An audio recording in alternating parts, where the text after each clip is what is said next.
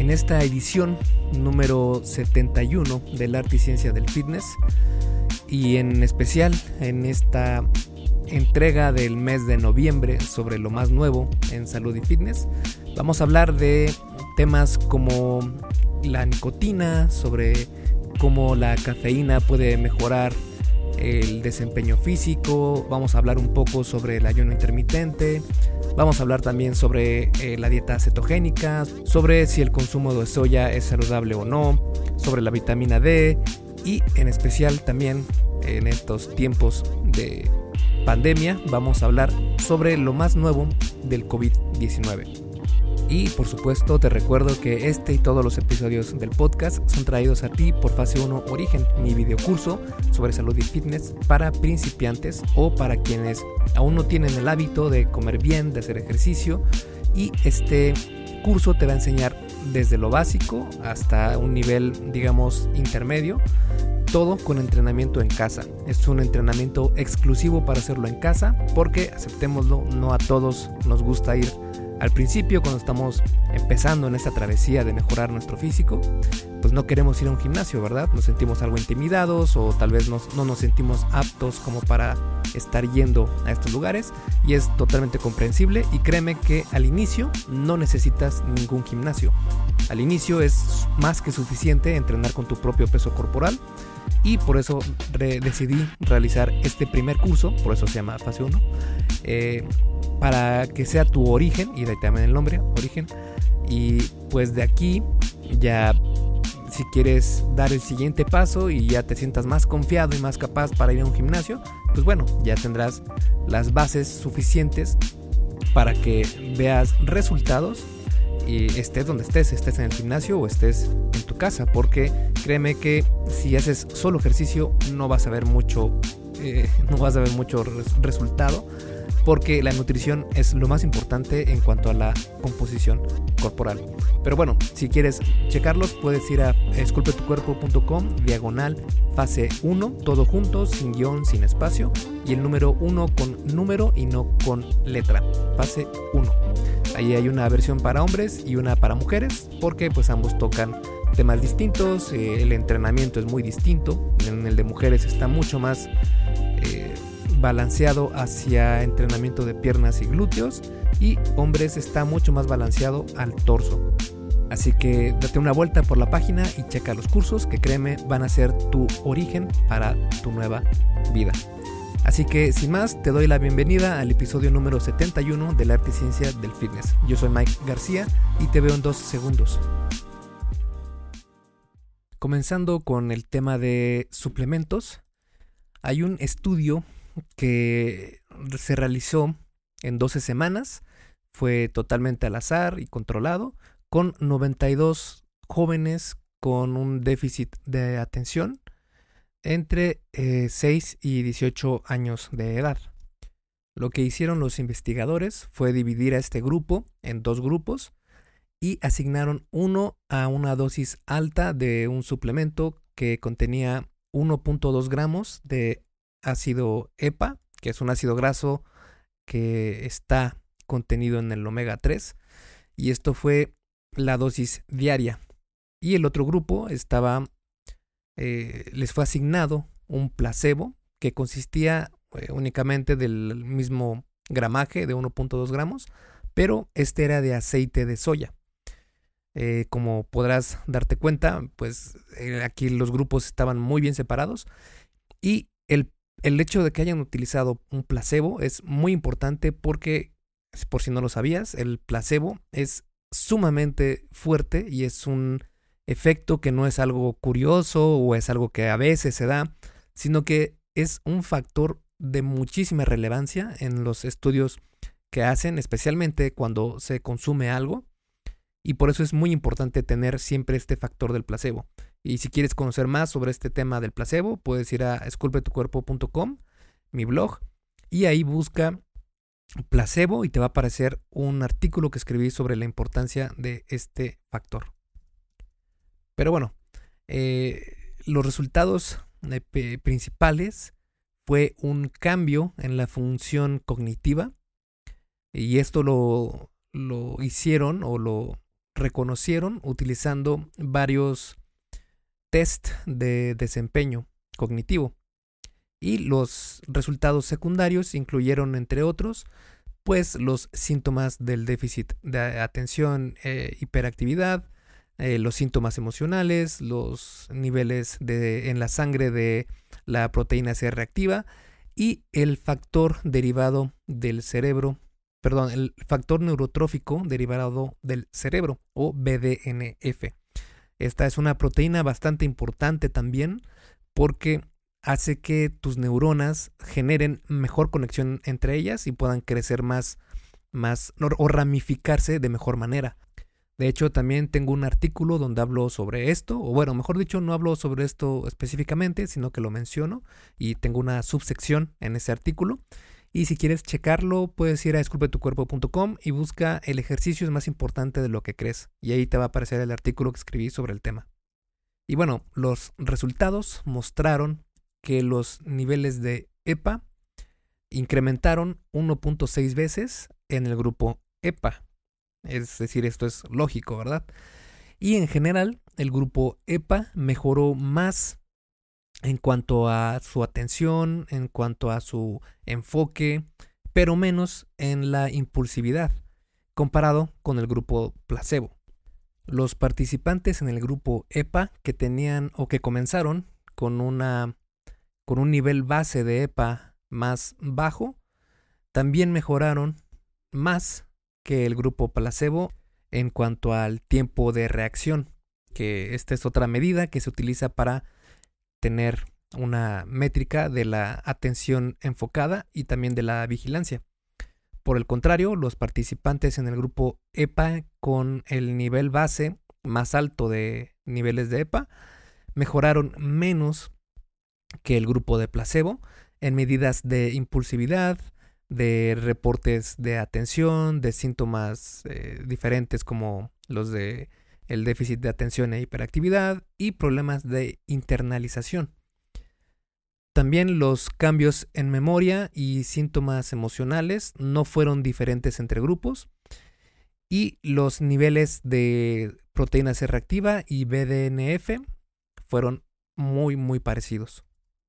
Lo que esto nos indica es que el EPA sí puede ayudar en cuanto al déficit de atención e hiperactividad, pero un, eh, algo importante que encontraron con este estudio es la relevancia en cuanto al nivel base que tienen los jóvenes en este tipo de tratamientos, porque como vimos, el EPA fue más efectivo para tratar a participantes con bajos niveles de EPA al inicio del estudio, mientras parece que eh, es peor o el, efecto es peor que el placebo en participantes que ya tenían niveles altos de EPA. En el siguiente estudio que vamos a analizar, habla sobre si la nicotina puede ayudar a disminuir los efectos del eh, síndrome de abstinencia con el cannabis. Y decidí incluir este estudio porque pues cada vez vamos viendo más el uso de la marihuana, del cannabis, tanto para su uso legal como para su uso como CBD, que en realidad no ayuda para nada. Puedes checar mi artículo en esculpetucuerpo.com y busca CBD y te va a aparecer un artículo del por qué este tipo de productos pues prácticamente son un, únicamente un placebo. Y ahí puedes ver toda la ciencia que hay detrás. Pero bueno, eh, no podemos negar que el uso de esta droga, de esta planta, eh, es o va a ser cada vez más frecuente y por eso es bueno empezar a estudiar qué es lo que en realidad ofrece el cannabis. Y eh, en, anteriores investigaciones y de hecho en experiencias con personas es normal encontrar que dejar de consumir cannabis puede causar efectos negativos significantes en aquellos usuarios que la consumían mucho. Estos problemas pueden ser la irritabilidad, la ansiedad, la depresión, entre otros. Tanto el cannabis como la nicotina pueden ayudar a aliviar estos efectos negativos. Así que los investigadores mm, diseñaron un estudio para encontrar si la nicotina puede ayudar a aliviar estos efectos del cannabis y en especial si son en verdad significantes estos resultados. El estudio fue controlado y realizado al azar con 127 participantes diagnosticados con desórdenes por uso de cannabis y se les pidió que se abstuvieran del consumo de cannabis por 15 días. La mitad del grupo se les dio una dosis diaria de nicotina con, por medio de un parche que contenía 7 gramos, mientras que el otro grupo se les dio un parche placebo. De nuevo recordemos el efecto placebo y su importancia. Los investigadores midieron también los niveles de metabolitos de la nicotina y de THC, que es el efecto, perdón, el compuesto activo de la, del cannabis, para asegurarse que en verdad se abstuvieron estos participantes de consumir la, la marihuana y también de que tenían el parche con nicotina o bien aquellos que no tenían el parche con nicotina. Y también añadieron a lo que midieron los efectos negativos que eh, estaban teniendo estas personas, como los síntomas de abstinencia o bien en su estado de ánimo. Y estos, estas mediciones fueron realizadas cada 48 horas. En cuanto a los resultados, se encontró que tanto los efectos negativos como estos antojos del cannabis, de querer fumar cannabis, fueron eh, reducidos en ambos grupos, pero el grupo que consumió o que tenía puesto el parche de nicotina experimentó mejoras significativas en términos del efecto negativo. Los síntomas de abstinencia del cannabis fueron más altos en el grupo de el parche de nicotina en ciertos puntos y no hubo diferencia entre grupos con respecto a a esta, eh, estos antojos del cannabis. Ahora, recordemos también que el consumo de nicotina también tiene una, un riesgo considerable de adicción. Así que cualquiera que intente usar esta estrategia para dejar los efectos del cannabis, los efectos de abstinencia del cannabis, por si estás tratando de dejar la marihuana, es importante que no sea tu única opción, sino únicamente es una herramienta más y lo mejor es que te trate un médico sobre estos temas. El siguiente estudio que vamos a analizar dice que la cafeína mejora el desempeño físico, incluso en consumidores habituales. Y es que recordemos que la cafeína está completamente demostrado que es un gran pre-workout, es un gran estimulante para ayudarte al desempeño físico y también para mejoras a la salud. Si quieres conocer más sobre este tema, busca en mi página esculpetucuerpo.com café, cafeína, cualquiera de los dos eh, conceptos, y te va a aparecer un artículo que escribí sobre el tema y está muy completo también. Y bueno, eh, los investigadores quisieron eh, investigar esto, valga la, la redundancia, porque es normal y es sabido y se ha encontrado que los consumidores habituales de cafeína pueden atenuar los efectos que da la cafeína como estimulante y también para mejora del desempeño físico, así que quisieron probar si realmente era esto lo que estaba sucediendo o si había otra cosa más. El estudio fue completamente realizado al azar y fue doble ciego. Esto significa que ni los participantes ni los investigadores sabían quién estaba tomando verdaderamente cafeína o placebo de, en los participantes.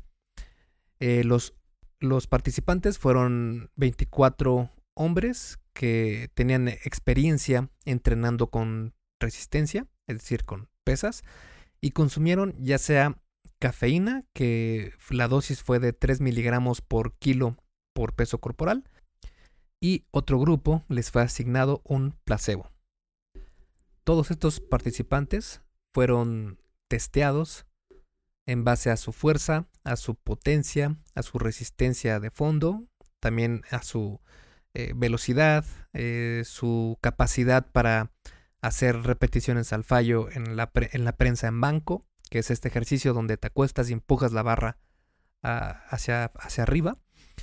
Eh, también midieron el, la distancia del brinco en, movimiento a la inversa, se le llama, o counter movement jump, y es cuando estás en una plataforma y te lanzas al piso y llegando al piso brincas. A eso se le llama este movimiento.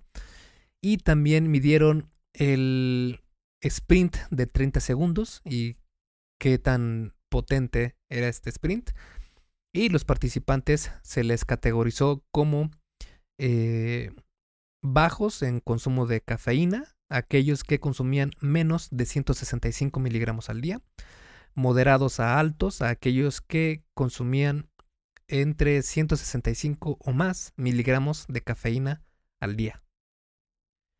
Los resultados mostraron que la ingesta de cafeína en todos los participantes mejoró de igual forma todas las mediciones, sin importar si las personas eh, eran consumidoras habituales de cafeína o no. Ahora, cabe aclarar que entre los participantes, el consumo habitual de cafeína en el grupo moderado alto fue de 235 miligramos al día. Esto es más o menos entre 5 a 6 tazas de café al día. Es posible que eh, aquellos consumos más altos de cafeína sí puedan disminuir el efecto ergogénico del café y la cafeína. Pero recordemos que también 6 tazas de café pues es bastante elevado para la mayoría de la población y por eso este estudio nos demuestra que sí, el café y la cafeína es probablemente el mejor pre-workout que puedas encontrar y también el más barato, porque cuando cheques en los anaqueles de los, eh, estas tiendas de suplementos y veas todos los pre-workouts, la gran mayoría de ellos tiene cafeína y es obvio porque está comprobadísimo que es lo que más provoca este, esta mejora del desempeño cuando entrenas. Y hablando sobre el mismo tema de la cafeína, el siguiente estudio dice que la cafeína afecta al daño muscular causado por el ejercicio de diferente manera en hombres y en mujeres. Este estudio es interesante porque se sabe que el daño muscular inducido por el ejercicio disminuye tanto el desempeño aeróbico como el anaeróbico y causa los estos dolores que tienes al siguiente día cuando comienzas a hacer ejercicio, estos dolores que no te dejan caminar bien, que no te puedes quitar la playera, que no puedes siquiera sentarte sin que sientas dolor. Y estos dolores son conocidos como DOMS o Delayed Onset Muscle Soreness. Y los estudios han encontrado que estar adolorido no es o no debe ser el objetivo, porque los recursos como la proteína y las calorías y todo esto se va a la reparación del músculo más que a su crecimiento. De hecho, esto es algo, algo contraintuitivo porque nos han enseñado desde hace añísimos que debes machacar al músculo y quedar siempre adolorido y si no, no sirvió. Esto no es cierto y si quieres conocer más puedes ir a esculpetucuerpo.com y busca DOMS, D de dedo o M de Miguel S. Y ahí te va a aparecer un artículo que escribí sobre la ciencia que hay detrás de esto. Pero bueno, algunos estudios habían sugerido que el consumo de cafeína puede mitigar algunos de estos efectos negativos del daño muscular, pero existe una diferencia en cómo afecta la cafeína en este aspecto a hombres y mujeres. Eso fue lo que intentó resolver esta investigación, la cual fue realizada con 20 atletas de universidad de élite, fueron 10 hombres y 10 mujeres, y tomaron eh, cuatro sesiones para realizar este estudio. En la primera sesión sirvió únicamente como para tener una, un nivel base de los datos y los marcadores biológicos eh, de sangre, también para medir los DOMS y el desempeño muscular. La segunda sesión fue realizada dos días después y el daño causado en el músculo fue provocado al tener a los participantes corriendo durante 30 minutos en una corredora de con 15% de en, en, declive, es decir, no en inclinación, sino al revés, en declive, Y esto es porque se ha demostrado que correr en una pendiente hacia abajo genera muchísimo daño muscular y por eso es que decidieron hacerlo de esta manera. Durante la tercera sesión, que fue un día después, los participantes fueron medidos con, su, eh, con sus marcadores de sangre, su desempeño muscular y los DOMS otra vez. Y después consumieron ya sea cafeína en 6 miligramos por kilo de peso corporal o un placebo. Una hora después se les volvió a, medir su desempeño muscular y los marcadores de sangre. En la cuarta sesión, que fue un día después, se hizo exactamente lo mismo que el tercero, excepto que los participantes que consumieron la cafeína tomaron un placebo y viceversa. Los que habían tomado un placebo tomaron cafeína. Los resultados mostraron que tanto en hombres como en mujeres, cuando consumieron cafeína, esta eh, volvió a darles esta capacidad de contraer voluntariamente los músculos a su máxima capacidad que estuvieron obstaculizados cuando tuvieron el daño muscular. La cafeína también atenuó los DOMS en un 21.5% en hombres y solo 4.6% en mujeres. Estos resultados sugieren que la cafeína puede tener un efecto ergogénico mayor en hombres que en mujeres, en el contexto del daño muscular causado por el ejercicio. Aún así, la cafeína mm, sí les regresó, tanto a hombres como mujeres, esta capacidad de potencia y de ejercer fuerza después de tener este daño muscular en ambos sexos. Así que las diferencias que se notan en este estudio entre hombres y mujeres, lo que nos dice es que tenemos que incluir más a mujeres en los participantes donde se estudie los efectos ergogénicos de la cafeína. El siguiente estudio que vamos a analizar es sobre el azafrán. El azafrán es una planta que se utiliza como especia y en este estudio se intentó observar si la especia azafrán puede ayudarte a mejorar tu estado de ánimo y tu cuerpo. Y es que se sabe que el 13% de las personas con sobrepeso y un 23% de las personas con obesidad sufren de depresión. La depresión también tiene eh, varios riesgos en cuanto a salud y particularmente en mujeres también incrementa mucho el riesgo en la depresión. La planta Crocus sativus, o también conocida como azafrán, tiene algunas propiedades que combaten esta depresión. Y también, además de eso, puede ayudarte a eliminar esos antojos de comida prohibida, entre comillas, y también a mejorar el peso corporal en mujeres que tienen sobrepeso con algún tipo de depresión. El estudio que realizaron fue durante 12 semanas, fue doble ciego, fue también realizado al azar y fue controlado y fue realizado con 73 mujeres con sobrepeso y con una depresión leve a moderada y tomaron 30 miligramos de azafrán que se dividió en dos tomas al día de 15 miligramos o un grupo de placebo. Los niveles de depresión y de composición corporal fueron medidos con una línea base, es decir, al inicio del estudio, y después a 2, 4, 8 y 12 semanas. El peso corporal también fue medido un mes después del final del estudio. Los resultados de este estudio mostraron que eh, el azafrán redujo la depresión, pero no afectó ni los antojos por la comida ni el peso corporal, incluso un mes después de terminado el estudio. De los 73 participantes, 52 únicamente completaron el estudio. Y eh, la mayoría de estas personas que dejaron el estudio fue simplemente porque ya no quisieron continuar.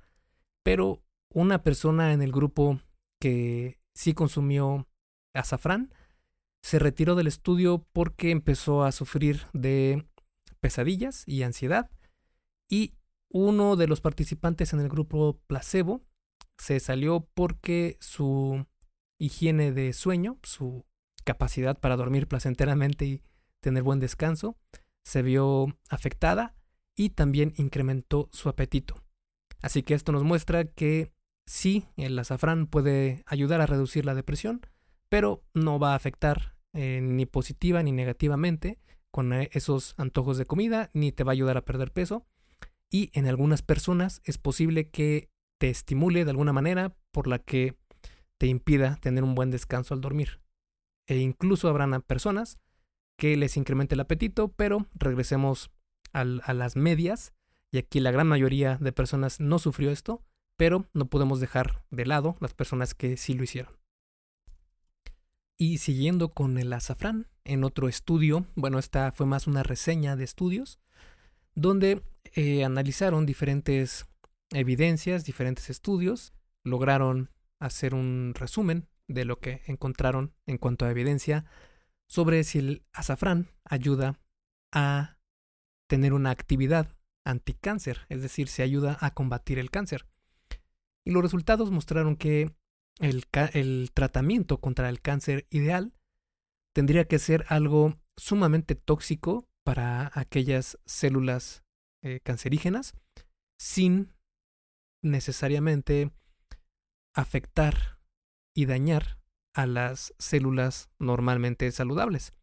Esto es bastante difícil de lograr, ya que muchas quimioterapias no son selectivas en cuanto al tipo de células a las cuales dañan, sino que se enfocan en aquellas células que son o se dividen muy rápidamente.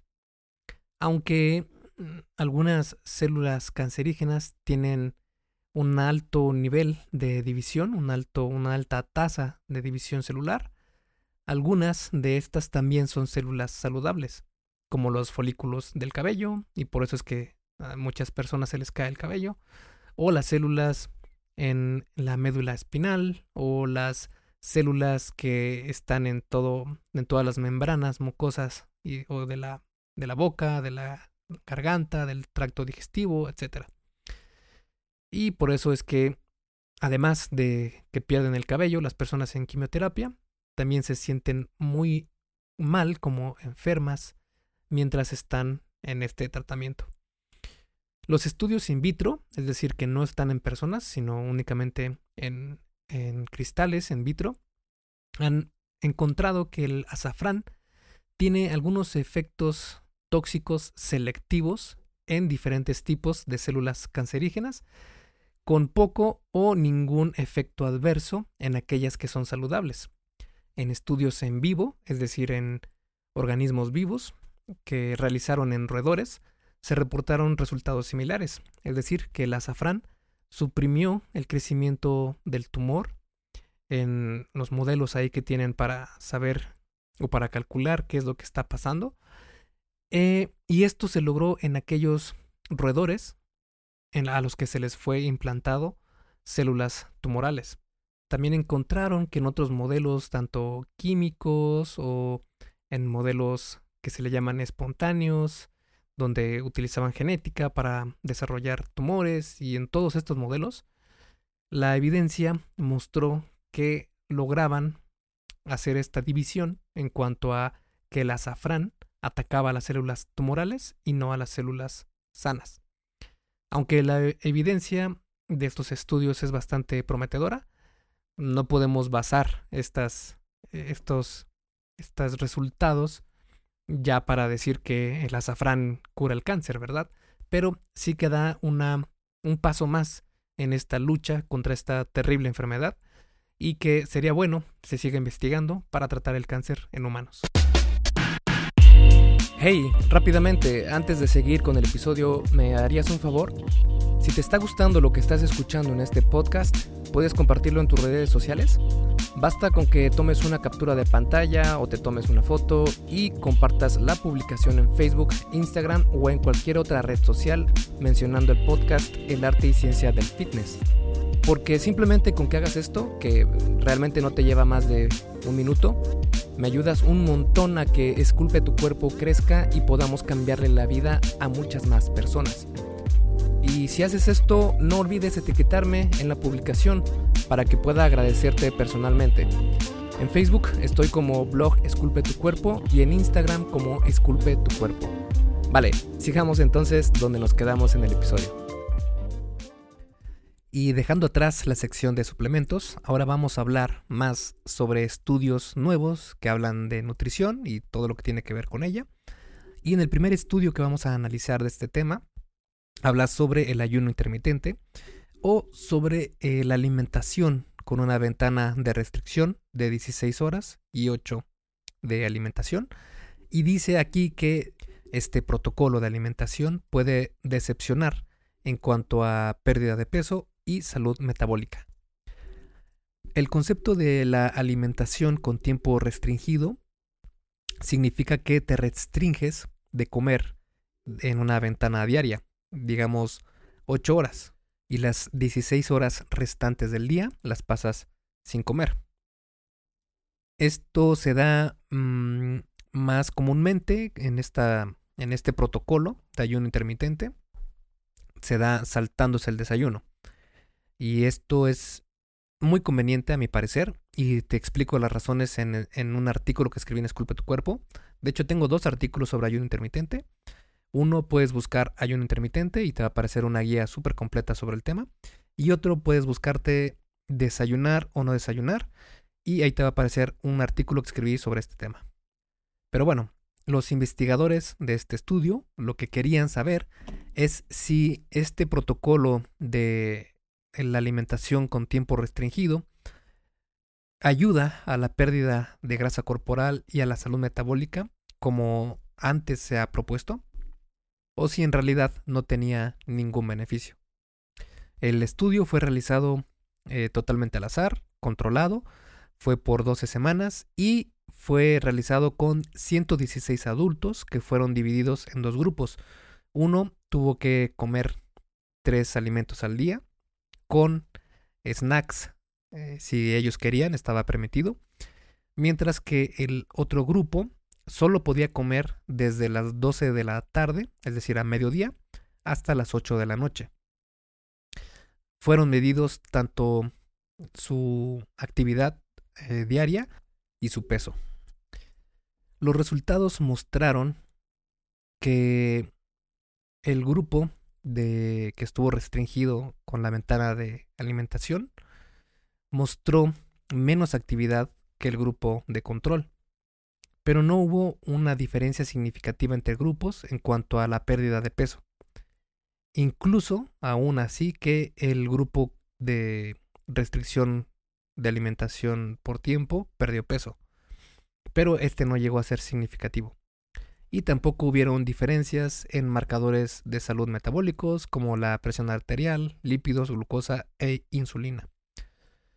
Este estudio le quita un poco de entusiasmo a estos protocolos de ayuno intermitente y tienen toda la razón. Yo estoy completamente de acuerdo por la simple razón de que el ayuno intermitente y todos estos protocolos de restricción de alimento en el tiempo o por ventanas de tiempo, es únicamente una herramienta, una herramienta que te permite lograr un balance energético negativo, es decir, comer menos calorías de las que tu cuerpo necesita para así perder peso.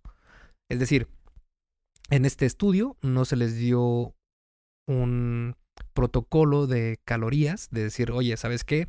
Sí vas a tener esta ventana de, de alimentación, pero no te puedes pasar de estas calorías al día. Si hubieran hecho ese protocolo, créeme que las cosas hubieran sido muy diferentes y tal vez hubieran visto también muchos efectos en los marcadores de salud biológicos, porque se ha encontrado que esta reducción de calorías ayuda muchísimo también a la salud. Obviamente sabiéndolo hacer, ¿verdad? Estar en un constante déficit tampoco es bueno, sino que hay niveles. Y por lo mismo, eh, creo que este estudio nos muestra que es importante tener muy en cuenta siempre el nivel calórico de lo que consumimos al día y ahí está la clave y está confirmadísimo por cientos de estudios que hablan sobre lo mismo. Aún así, creo que no hay que demeritar la ayuda que puede dar el ayuno intermitente, y eso te lo digo por experiencia, en cuanto a que puedes comer más cuando estás con tus seres queridos, cuando sales a una fiesta, o bien cuando quieres comer mucho. Es decir, no podemos negarnos de que a veces vamos a un buffet o vamos a comer tacos y queremos no pensar siquiera en la dieta, ¿verdad? Entonces el ayuno intermitente ayuda a que puedas mantenerte en un déficit calórico sin necesidad de restringirte alimentos que te gustan. El siguiente estudio que vamos a ver o a escuchar es sobre eh, los alimentos genéticamente modificados y si afectan o no a la fertilidad. Los, estos alimentos genéticamente modificados, especialmente en este estudio o en esta investigación, se estudió a las plantas genéticamente modificadas porque eh, se ha visto que se utilizan este tipo de modificaciones genéticas para que las plantas desarrollen más resistencia a los herbicidas, a los pesticidas, a los insectos y también para ofrecer un perfil nutricional más completo. Dentro del público general, el, su uso o el consumo de estos alimentos sigue siendo algo controversial porque son relativamente nuevos y todavía no sabemos bien cómo puede reaccionar el organismo humano a este tipo de alimentos. Pero bueno, el estudio fue una reseña sistemática de la literatura que se encontró sobre los efectos de las plantas genéticamente modificadas y su relación con los parámetros de la fertilidad y de la salud eh, del esperma. Los autores eh, reseñaron solo siete estudios de, toda, eh, de todo el filtro que hicieron, quedaron únicamente siete, de los cuales se condujo algunos experimentos en cuanto a darles estos alimentos modificados genéticamente como arroz, papas, maíz y harina de maíz a roedores. Los resultados mostraron que las plantas genéticamente modificadas no tuvieron ningún impacto ni en fertilidad ni en la salud del esperma de estos roedores.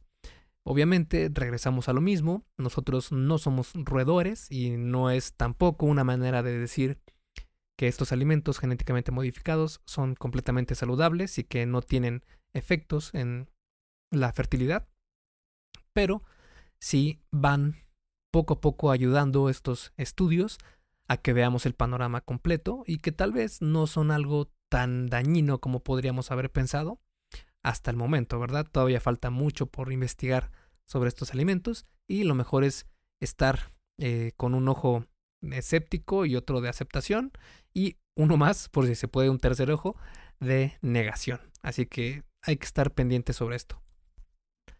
Vamos a ver un estudio que habla sobre si la dieta cetogénica es adecuada para ganar fuerza.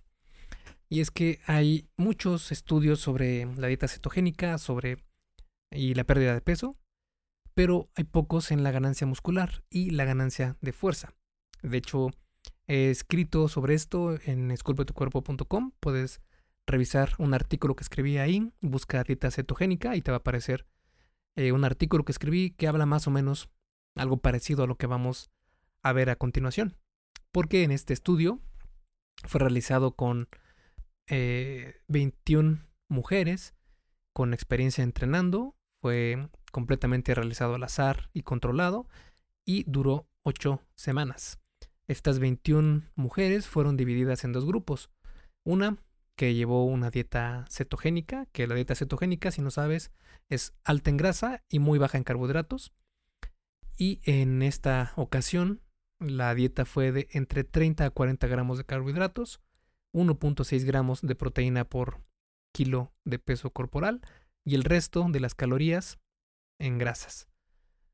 Y la dieta no cetogénica, que fue de menos de menor, menor o, igual a 1.7 gramos de proteína y un gramo de grasa por kilo de peso corporal y el resto de las calorías en carbohidratos.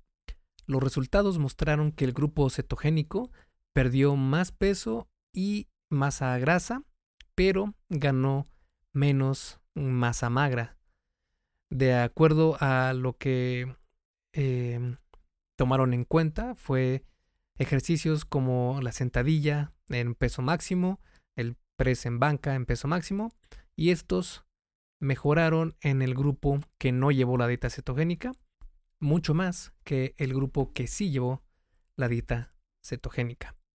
También hicieron otras mediciones en ejercicios que no tenían un componente de fuerza y en estos no hubo diferencia en estos grupos. Ahora, esto no quiere decir que con la dieta cetogénica no puedas ganar masa muscular.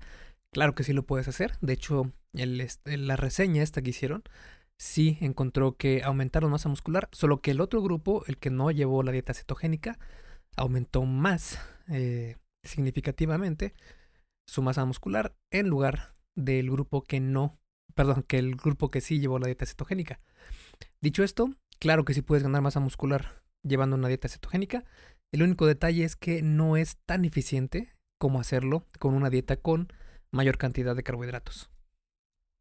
Pasando ahora al tema de la salud en general, vamos a comenzar con un estudio que dice que el consumo de soya e isoflavones está asociado con un aumento en el riesgo de morir por cáncer de próstata. El cáncer de próstata es el segundo cáncer más común en hombres en todo el mundo, pero su incidencia varía mucho y dramáticamente entre distintos países. Por ejemplo, en el este de Asia se estima que hay 13.9 casos y 4.7 muertes por cada 100.000 personas por año. Mientras que en Europa, en el norte de Europa, hay 85.7 casos y 13.5 muertes en el mismo tiempo y con el mismo número de personas. Dicho esto, se tiene una creencia y se ha hipotetizado que las cantidades tan grandes de soya consumida en el este de Asia incrementa la exposición a los isoflavones, que es un tipo de fitoestrógeno, y esto ayudaría a reducir el cáncer de próstata, en teoría. Y un fitoestrógeno es un componente químico proveniente de las plantas que tiene ciertos efectos parecidos al estrógeno en humanos y también eh, tiene efectos que son lo contrario a lo que produce el estrógeno. Y bueno, en el estudio se incluyeron 43.580 participantes japoneses y que se aseguraron que en verdad vivían en Japón y no solo que eran japoneses y vivían en otro lado, sino que eran japoneses y vivían en Japón. Estos participantes respondieron unos cuestionarios de frecuencia de comida para evaluar su consumo de soya e isoflavones. Y los investigadores rastrearon las muertes precisamente por cáncer de próstata. Los resultados mostraron que los isoflavones y la soya, de hecho, se asociaron con una mayor probabilidad y riesgo de cáncer de próstata y de la mortalidad de esta. Y encontraron que quienes consumían más isoflavones y soya tenían una, un mayor riesgo de morir de cáncer de próstata que aquellos consumidores eh, más infrecuentes de estos productos. Y como hemos platicado, esto no quiere decir que la soya y los isoflavones sean completamente malos, solo que pues las investigaciones nos van dando más y más pistas de cómo debemos consumir este tipo de alimentos y en especial la soya hay que tener algo de precaución y no consumirla tan frecuentemente. Y pasando al último tema de este episodio, vamos a hablar sobre COVID-19. El primer estudio que vamos a ver dice que las medidas de distanciamiento social que han sido ya relajadas, mm, o mejor dicho, más relajadas, está totalmente asociado con un incremento en, la transmisión de COVID-19. Y es que muchos estados de todo el país y también de otros países han institucionalizado medidas de distanciamiento social en respuesta a la pandemia de COVID-19. Algunos, por ejemplo, han ordenado cerrar las escuelas públicas y los servicios industriales, también han anunciado restricciones en el trabajo, etc. Con el tiempo, estos estados se han relajado y han revertido completamente estas órdenes. Y aquí en México no es una excepción. Ahora vemos cómo se mueven otra vez las hordas de gente y pues esto puede ser un riesgo para que se vuelva a transmitir la enfermedad y generar al menos aquí en México un segundo rebrote. Por eso en este estudio realizado en Estados Unidos se evaluó cada medida de, de distanciamiento social implementada en los 50 estados y también el Distrito de Columbia en Estados Unidos. La implementación y la ultimada relajación de las medidas para evitar el contagio fue comparada con el número de reproducción de cada específica de cada estado. Esto fue con el factor RT, que es una medida de cuántas personas un solo individuo puede contagiar de COVID-19 en promedio. Los resultados mostraron que las ocho semanas antes de las medidas de distanciamiento social fueran más relajadas, 46 de las jurisdicciones evaluadas pudieron mantener su estatus de RT, de la tasa RT, por debajo de 1. Esto significa que menos personas serían infectadas en comparación con las que están en este momento infectadas.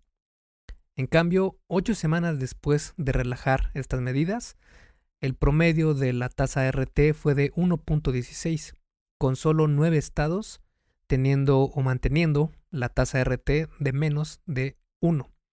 Esto significa que al relajar las medidas de prevención contra el contagio de COVID-19, va a ser muy difícil que no se transmita esta enfermedad y los estudios muestran que en la gran mayoría de casos así va a ser. Así que hay que tener mucha precaución, seguirse cuidando y no dejar de lado las medidas de prevención. Y como último estudio de este episodio, vamos a ver uno realizado donde se les dio a pacientes con COVID-19 un tratamiento que incluía magnesio, vitamina B12 y vitamina D3. Este protocolo tuvo una duración media de 5 días y resultó que menos pacientes en el grupo de tratamiento requirieron oxígeno o el estar en terapia intensiva comparado con el grupo de control. Estos resultados probablemente se deban a que el COVID-19 inflama mm, eh, a tu cuerpo de manera sistémica, de manera general, y estos tratamientos de vitamina D y de los minerales como magnesio ayudan a eliminar o disminuir esta inflamación sistémica. De nuevo, sería muy pronto como para decidir que este es el tratamiento oficial y que va a curar el COVID-19, porque no, no lo es. Pero de nuevo es una pieza más del rompecabezas que nos va a ayudar a poder encontrar algún tratamiento en lo que sale la vacuna. Y nada, eso ha sido todo en esta edición de noviembre de Lo Último en Salud y Fitness. Espero que te haya gustado y nos vemos la próxima semana. Esculpe tu vida, comienza con tu cuerpo. Y hasta aquí el episodio del podcast de hoy. ¿Te gustó? Si es así, déjame una calificación y tu opinión en Apple Podcast. Es muy sencillo y no te lleva mucho tiempo. Con esto me ayudas a que el podcast suba en el posicionamiento de Apple y así podamos llegar a más personas. Si tienes alguna duda o sugerencia, puedes mandarme un email a contacto. Veo absolutamente todo lo que me llega al mail y respondo personalmente a todos. Puedo tardarme un poco por la cantidad de mensajes que recibo al día, pero ten por seguro que sí te responderé. Gracias por escuchar el podcast del arte y ciencia del fitness y espero haberte ayudado a aclarar algunas de tus dudas. Y antes de irnos, si te gustó el episodio, entonces probablemente también te guste el checklist que hice para saber si estás haciendo lo correcto para ver resultados en el gym. Si no estás viendo los resultados que quieres, se puede deber a varios factores. Este checklist funciona como una guía para que veas dónde puedes mejorar y poder seguir progresando. Es completamente gratis y puedes bajarlo en esculpetucuerpo.com diagonal lista. Me despido y nos vemos en el siguiente podcast.